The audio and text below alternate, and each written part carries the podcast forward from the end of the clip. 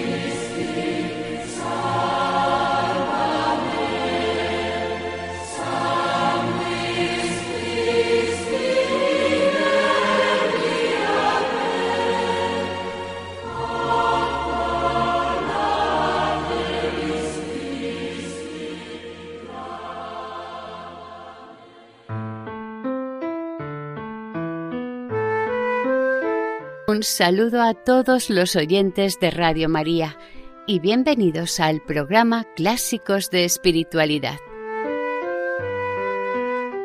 Saludamos a nuestra Madre, la Virgen María, y a ella nos encomendamos, que nos ponga bajo su manto protector y que todo cuanto hagamos sea para mayor gloria de Dios. Que interceda por nosotros y por el mundo entero.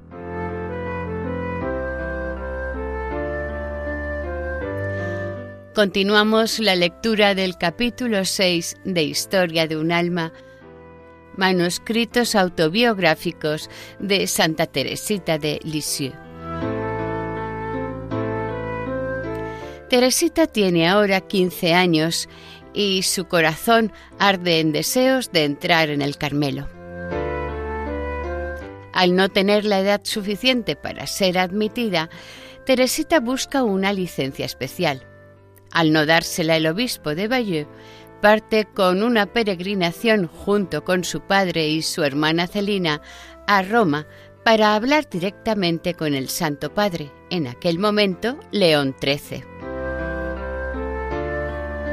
En el programa de hoy, Teresita nos narra su encuentro con el Papa, breve pero intenso.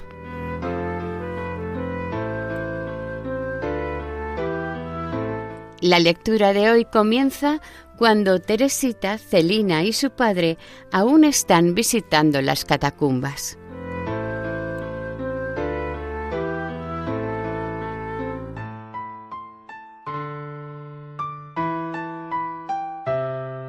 Comenzamos la lectura.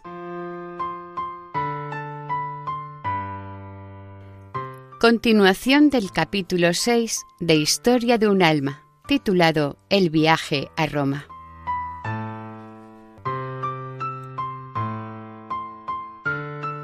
Seguimos con el final del punto 4, el Coliseo y las catacumbas.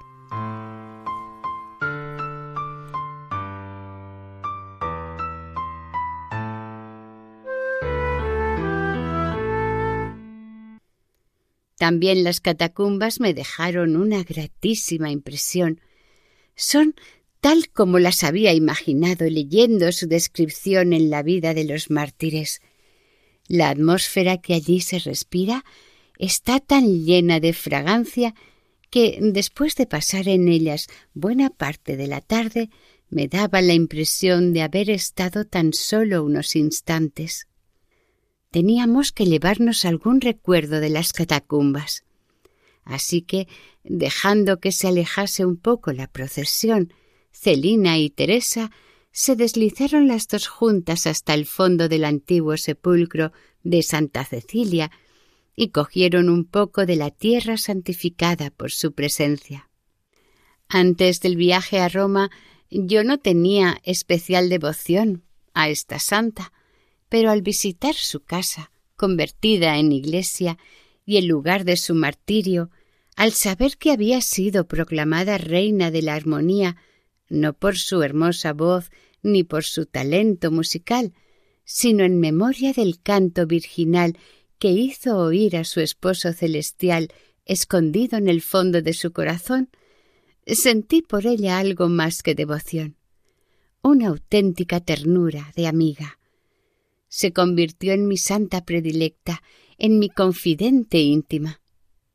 Todo en ella me fascina, sobre todo su abandono y su confianza sin límites, que la hicieron capaz de virginizar a unas almas que nunca habían deseado más alegrías que las de la vida presente. Santa Cecilia se parece a la esposa del cantar de los cantares. Veo en ella un coro en medio de un campo de batalla. Su vida no fue más que un canto melodioso aun en medio de las mayores pruebas, y no me extraña, pues el santo Evangelio reposaba sobre su corazón, y en su corazón reposaba el esposo de las vírgenes. También la visita a la iglesia de Santa Inés fue para mí muy dulce. Allí iba a visitar en su casa a una amiga de la infancia, le hablé largamente de la que tan dignamente lleva su nombre e hice todo lo posible por conseguir una reliquia de la angelical patrona de mi madre querida para traérsela. Pero no pudimos conseguir más que una piedrecita roja que se desprendió de un rico mosaico cuyo origen se remonta a los tiempos de Santa Inés y que ella debió de mirar muchas veces. ¿No resulta encantadora la amabilidad de la santa al regalarnos ella misma lo que buscábamos y que nos estaba prohibido tomar? Siempre me ha parecido aquello una delicadeza y una prueba de amor con que la dulce Santa Inés mira y protege a mi madre querida.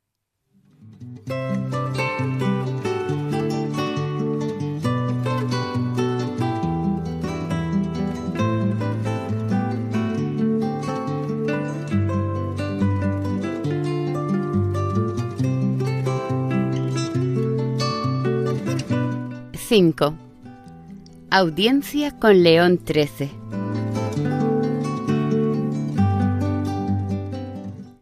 Seis días pasamos visitando las principales maravillas de Roma y el séptimo vi la mayor de todas, León XIII. Deseaba que llegase aquel día y al mismo tiempo lo temía. De él dependía mi vocación, pues la respuesta que debía recibir de Monseñor no había llegado y había sabido, madre querida, por una carta tuya, que ya no estaba muy bien dispuesto en mi favor.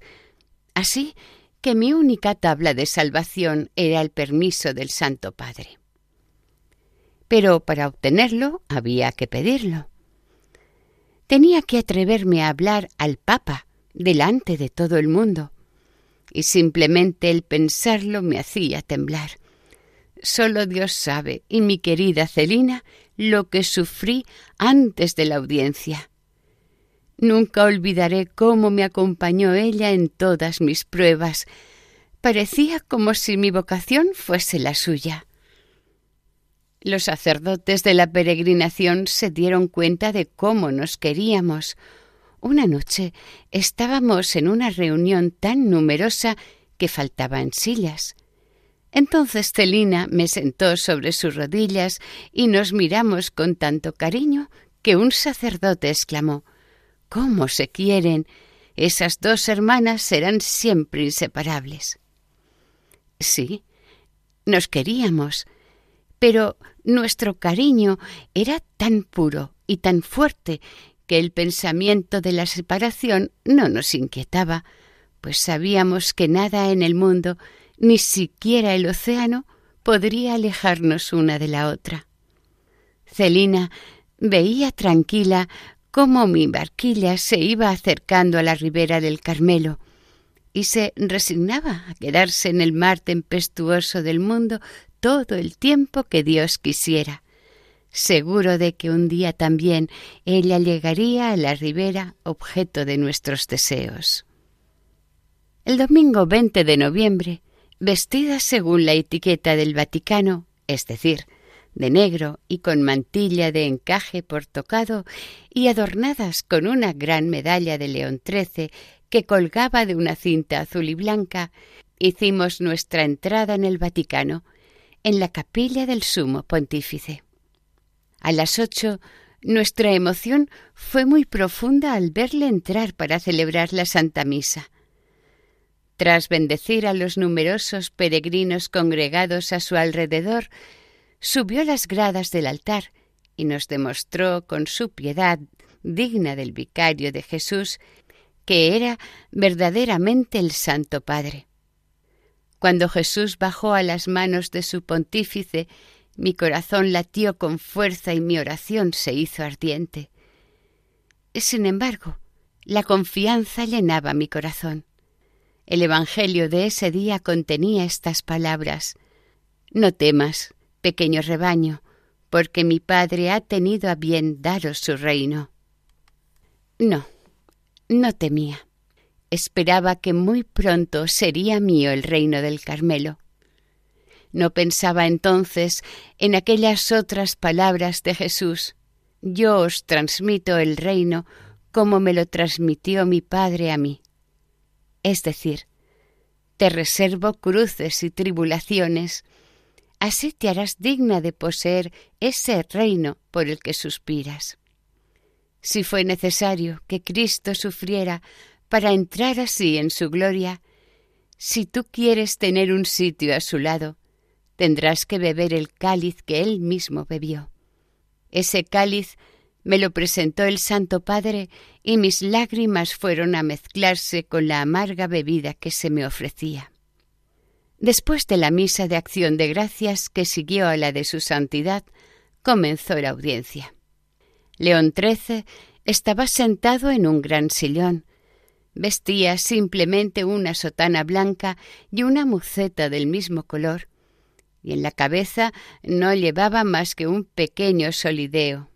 A su lado estaban de pie varios cardenales, arzobispos y obispos, pero yo solo los vi globalmente, pues mi atención estaba centrada en el Santo Padre. Íbamos desfilando procesionalmente ante él. Cada peregrino, cuando le llegaba su turno, se arrodillaba, besaba el pie y la mano de León XIII, recibía su bendición y dos guardias nobles le tocaban por ceremonia, indicándole así que debía levantarse. Al peregrino, pues me explico tan mal que podría entenderse que era el Papa. Antes de entrar en el salón pontificio, yo estaba completamente decidida a hablar, pero sentí que mi valor flaqueaba cuando vi a la derecha del Santo Padre al señor Reveroní. Casi en aquel mismo instante nos dijeron de su parte que prohibía hablar a León XIII, pues la audiencia se estaba prolongando demasiado.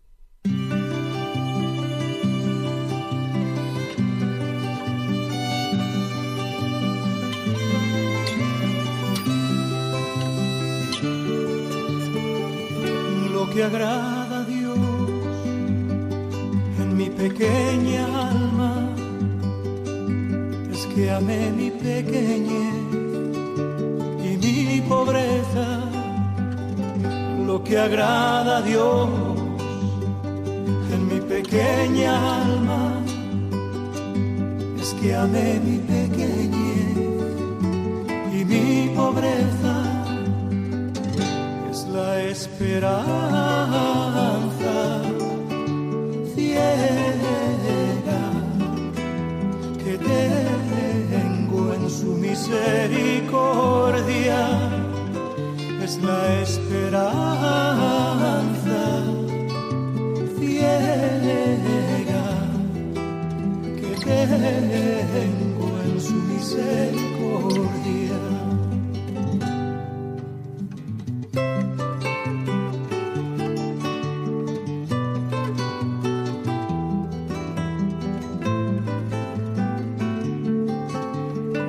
Estamos escuchando la lectura del capítulo 6 de Historia de un alma en el programa Clásicos de Espiritualidad.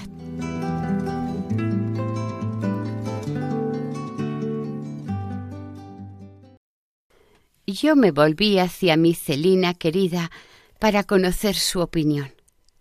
Habla, me dijo.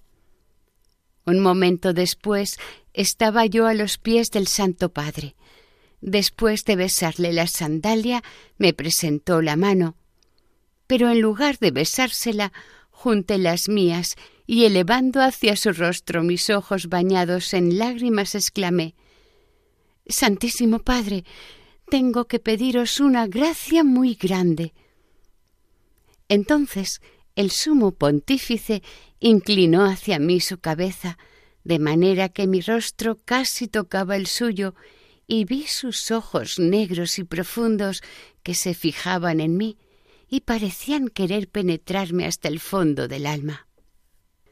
Santísimo Padre, en honor de vuestras bodas de oro, permitidme entrar en el Carmelo a los quince años. Sin duda, la emoción hacía temblar mi voz, por lo que el Santo Padre volvióse hacia el señor Reveroni, que me miraba asombrado y disgustado. Le dijo No comprendo bien. Si Dios lo hubiera permitido, le habría sido fácil al señor Reveroni alcanzarme lo que deseaba, pero Dios quería darme cruz y no consuelo. Santísimo Padre, respondió el vicario general, se trata de una niña que desea entrar en el Carmelo a los quince años, pero los superiores están en estos momentos estudiando la cuestión. Bueno, hija mía, respondió el Santo Padre mirándome bondadosamente, haz lo que te digan los superiores. Entonces Apoyando mis manos en sus rodillas, hice un último intento y le dije con voz suplicante Sí, Santísimo Padre, pero si usted dijese que sí, todo el mundo estaría de acuerdo. Me miró fijamente y pronunció estas palabras recalcando cada sílaba. Vamos, vamos, entrarás si Dios lo quiere. Y su acento tenía un no sé qué de tan penetrante y convincente que aún me parece estar oyéndole. Animada por la bondad del Santo Padre, quise seguir hablando, pero los dos guardias nobles me tocaron cortésmente para que me levantase, y viendo que con eso no bastaba, me cogieron por los brazos y el señor Reveroní les ayudó a levantarme, pues seguía con las manos juntas apoyadas en las rodillas del Santo Padre, y tuvieron que arrancarme de sus pies a viva fuerza. Mientras me quitaban de en medio de esa manera, el Santo Padre acercó su mano a mis labios y después la levantó para bendecirme. Entonces los ojos se me llenaron de lágrimas y el señor Reveroní pudo contemplar al menos tantos diamantes como había visto en Bayeux. Los dos guardias nobles me llevaron en volandas, por así decirlo, hasta la puerta, donde un tercero me dio una medalla de León XIII. Celina, que iba detrás de mí, acababa de ser testigo de la escena que acababa de ocurrir. Casi tan emocionada como yo, tuvo no obstante valor para pedir al Santo Padre una bendición para el Carmelo. El señor Reveroni, con voz malhumorada, respondió El Carmelo ya está bendecido. Y el Santo Padre contestó con ternura Sí, sí, ya está bendecido. Papá se había acercado a los pies de León XIII antes que nosotras, con los caballeros. El señor Reveroni había estado con él encantador, presentándolo como el padre de dos carmelitas. El Santo Padre, como muestra de especial benevolencia, posó su mano sobre la cabeza venerable de mi querido rey, como marcándole con un sello misterioso en nombre de aquel de quien era verdadero representante. Ahora que este padre de cuatro carmelitas está en el cielo, ya no es la mano del pontífice la que reposa sobre su frente, profetizándole el martirio. Es la mano del esposo de las vírgenes, la del Rey de la Gloria, la que hace resplandecer la cabeza de su fiel servidor. Y ya nunca esa mano adorada dejará de apoyarse en la frente que ella misma ha glorificado. Mi papá querido se llevó un disgusto muy grande cuando, al salir de la audiencia, me encontró deshecha en lágrimas e hizo todo lo posible por consolarme, pero en vano. En el fondo del corazón yo sentía una gran paz, puesto que había hecho absolutamente todo lo que estaba en mis manos para responder a lo que Dios pedía para mí. Pero esa paz estaba en el fondo, mientras la amargura inundaba mi alma, pues Jesús callaba. Parecía estar ausente, nada me revelaba su presencia. Tampoco aquel día el sol se atrevió a brillar y el hermoso cielo de Italia, cargado de oscuros nubarrones, no cesó de llorar conmigo. Todo había terminado. El viaje no tenía ya el menor atractivo para mí, pues mi objetivo había fracasado. Sin embargo, las últimas palabras del Santo Padre deberían haberme consolado. ¿No eran en realidad una verdadera profecía? A pesar de todos los obstáculos, se realizó lo que Dios quiso. No permitió a las criaturas hacer lo que ellas querían, sino lo que quería Él.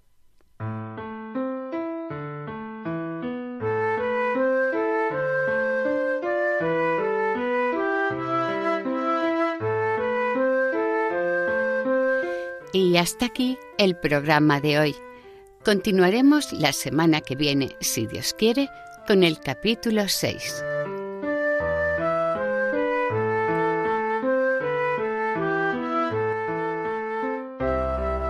Para ponerse en contacto con el programa, nuestra dirección de correo electrónico es clásicos de espiritualidad Pueden volver a escuchar el programa e incluso descargarlo en la sección de podcast de la página web de Radio María. Si desean adquirir el programa, pueden llamar al 91 8 22 80 10. Que el Señor y la Virgen les bendigan.